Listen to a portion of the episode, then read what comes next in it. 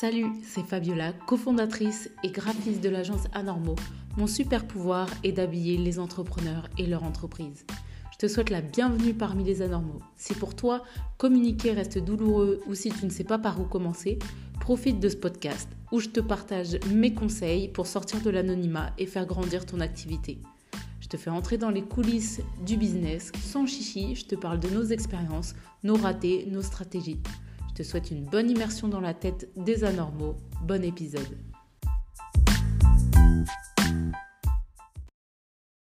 Bonjour et bienvenue à toi qui m'écoutes pour ce troisième épisode de J'habille mon business.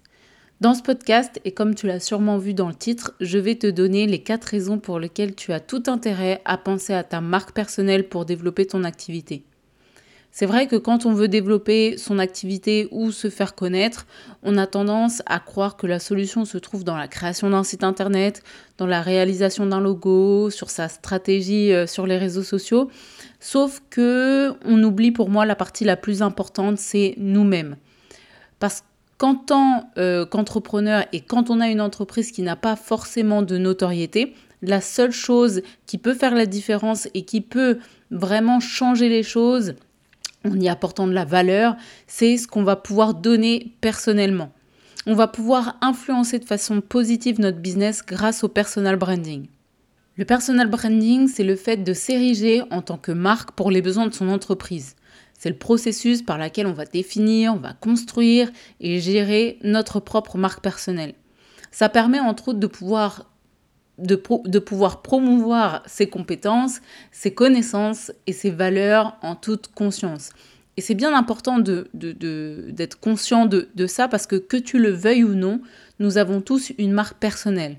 Autant la maîtriser et faire en sorte que le message que tu souhaites renvoyer soit le plus cohérent possible.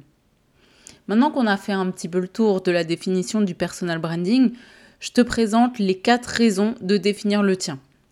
La première raison, selon moi, c'est de pouvoir inspirer la confiance de ta cible, de tes, collaborateurs, de tes partenaires financiers, etc.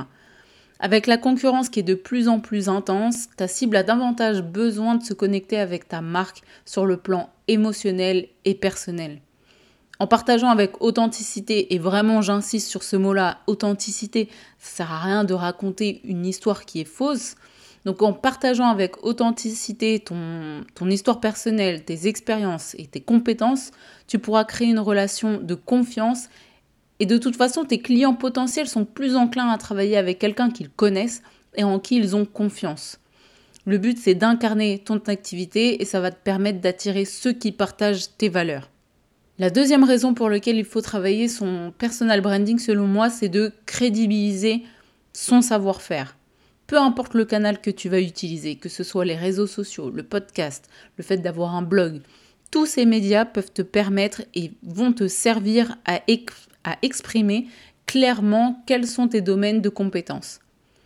En te servant de ces outils de communication, donc tous ceux qu'on a vus au préalable, bien sûr il y en a d'autres, tu vas pouvoir promouvoir tes services et tes produits et être reconnu comme un expert. Couplé avec ça, tu vas augmenter ta visibilité, tu pourras apparaître comme la solution lorsque ta cible aura besoin de toi. Encore une fois, si tu es le meilleur boulanger de France mais que tu es dans une rue où personne ne passe, ton savoir-faire ne pourra pas être reconnu. Et eh ben ça se passe comme ça pour toutes les prestations de services ou pour tous les produits.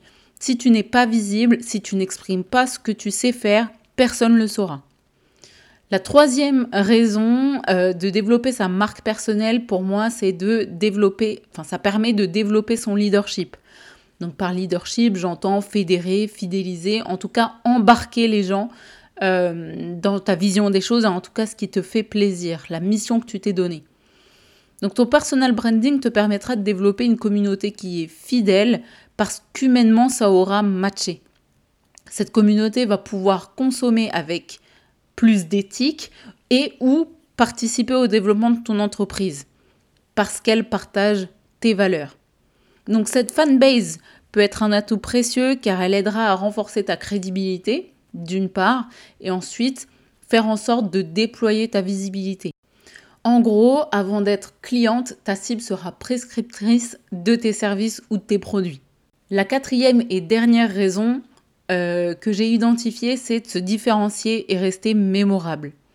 Tu es le premier produit de ton business. Et en développant ta, marque personnelle, tu, tu pourras plus simplement te différencier. En fait, ton discours va être plus percutant pour les personnes qui partagent tes valeurs, tes convictions, tes idées, et fera en sorte qu'elles retiennent plus facilement ton message. Donc ton personal branding t'aidera à te positionner en tant qu'expert, ça on l'a vu déjà dans les points euh, précédents, et attirer les clients qui cherchent à travailler avec quelqu'un pour ses compétences, ça c'est ok, mais aussi pour euh, toutes les qualités personnelles que tu vas pouvoir développer. En général, on travaille avec des gens avec qui on se sent à l'aise, avec qui on se sent bien. Et si dans ta communication, en fait, tu parles que des caractéristiques techniques de ton entreprise, finalement, il y a un côté froid qui empêche de, euh, de te différencier et de faire en sorte qu'on a envie de travailler avec toi parce que c'est toi. Donc en fait, la question à se poser ici, c'est qu'est-ce que tu peux proposer dans l'expérience client au-delà de ton savoir-faire? Donc ça, c'était les quatre points que j'avais identifiés. Bien sûr, le personal branding, c'est une stratégie sur le long terme, un peu comme la communication. Enfin, c'est une partie de la stratégie de communication de, de toute façon. Donc les résultats ne seront pas visibles dès demain. C'est vraiment quelque chose que tu vas créer au fur et à mesure, que tu vas créer avec le temps, qui sera amené peut-être à changer aussi en, fonction de tes missions. Mais ça va vraiment pouvoir agir de façon sur la façon dont les gens vont pouvoir te, percevoir et se rappeler de toi.